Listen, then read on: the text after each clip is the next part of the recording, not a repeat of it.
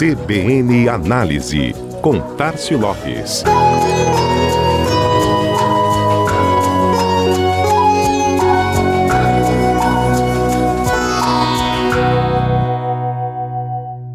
E na tarde desta terça-feira, 11 de agosto, saiu o novo decreto.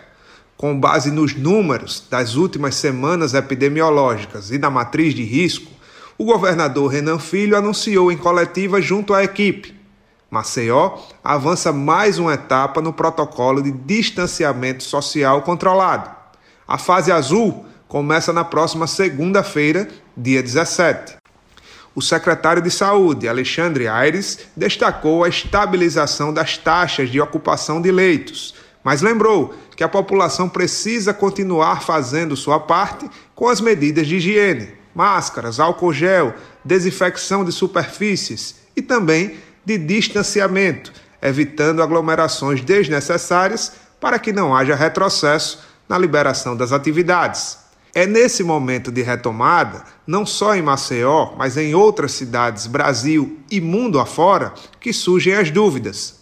A sociedade continuará se preservando como antes, nas fases mais rígidas? Os comportamentos pré-pandemia retornarão e essa história de novo normal será esquecida? Ou os cuidados permanecerão na atitude e no dia a dia das pessoas?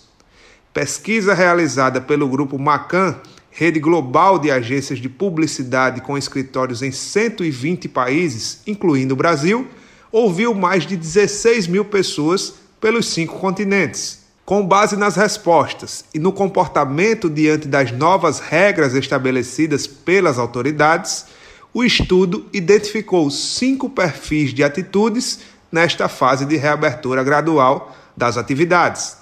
Globalmente, os cautelosos, aqueles que seguem as regras cuidadosamente, são a maioria, 50%. Os condicionais, que seguem algumas regras, mas não seguem outras, representam 21%. Os não conformistas ignoram todas as regras, somam 6%. Tem também os criativos, olha só, aqueles que seguem suas próprias regras, totalizando 13%. E por fim, os sem noção, em tradução livre, que não sabem nem quais são as regras, um total de 9% da amostra. Quando analisamos os dados específicos da América Latina, observamos que o número de cautelosos supera a média global, puxados por Brasil, Chile e Colômbia. Argentina e México têm o maior número de condicionais. Não conformistas aparecem mais no Brasil do que nos demais latinos avaliados.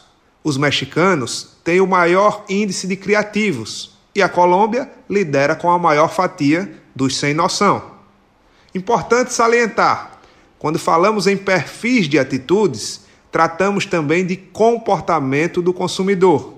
Identificar os perfis e aliar o seu negócio às expectativas de cada um deles é parte importante do processo de retomada.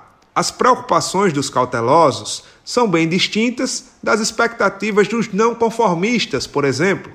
Entender as diferentes formas de encarar o novo momento é o primeiro passo para propor soluções adequadas para cada tipo de cliente e se comunicar de forma mais eficiente. Este foi mais um CBN Análise.